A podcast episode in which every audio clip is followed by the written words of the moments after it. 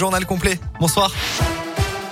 Bonsoir Alexis, bonsoir à tous. À la une de l'actualité, un appel à témoins. Les policiers de la CRS autoroutière tentent d'éclaircir les circonstances d'un accident qui a eu lieu hier sur la M7 au niveau de Pierre-Bénite. Vers 3h30 du matin, un véhicule a fait une violente sortie de route dans le sens Lyon-Marseille. Trois personnes étaient à bord. Les deux passagers ont été légèrement blessés tandis que le conducteur a été transporté à l'hôpital dans un état plutôt préoccupant. Suite à cette sortie de route, un second véhicule est venu percuter la première. L'homme seul à lui aussi été blessé selon le progrès.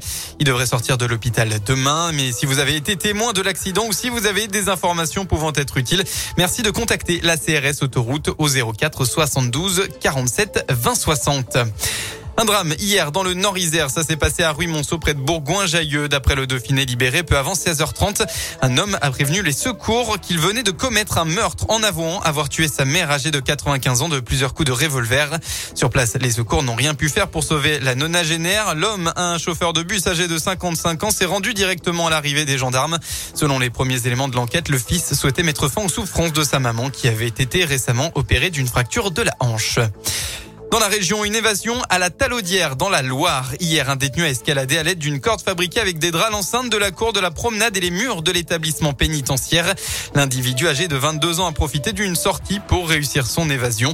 Selon le progrès, depuis plus de 24 heures, les forces de l'ordre tentent de retrouver le fugitif qui pourrait être particulièrement dangereux. Il s'agit euh, de l'homme arrêté le 29 janvier dernier après avoir ouvert le feu sur une voiture. Les enquêteurs les avaient surnommés, lui et sa complice, Bonnie and Clyde.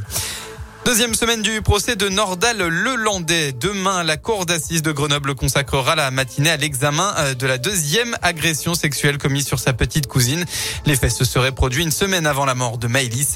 L'après-midi devrait être consacré au fait de pont de Beauvoisin avec la déposition des parents de la petite fille et des autres membres de leur famille. Les sports, la désillusion pour Perrine Lafont, attendue sur la plus haute marge du podium des JO d'hiver. La skieuse acrobatique championne olympique en titre n'est pas parvenue à accrocher l'une des trois médailles sur les bosses. Elle a malheureusement pris la quatrième place. C'est la deuxième médaille en chocolat pour l'équipe de France de ski de boss avec celle de Benjamin Cavé euh, chez les hommes.